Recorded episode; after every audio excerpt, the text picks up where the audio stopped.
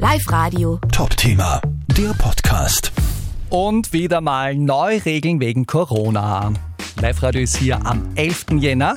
Seit heute in Kraft eine FFP2-Maskenpflicht im Freien, wenn sich der Abstand von zwei Metern nicht ausgeht. Der Lockdown für Ungeimpfte bleibt bestehen und es gibt seit heute auch die Kontrollpflicht im Handel wegen 2G.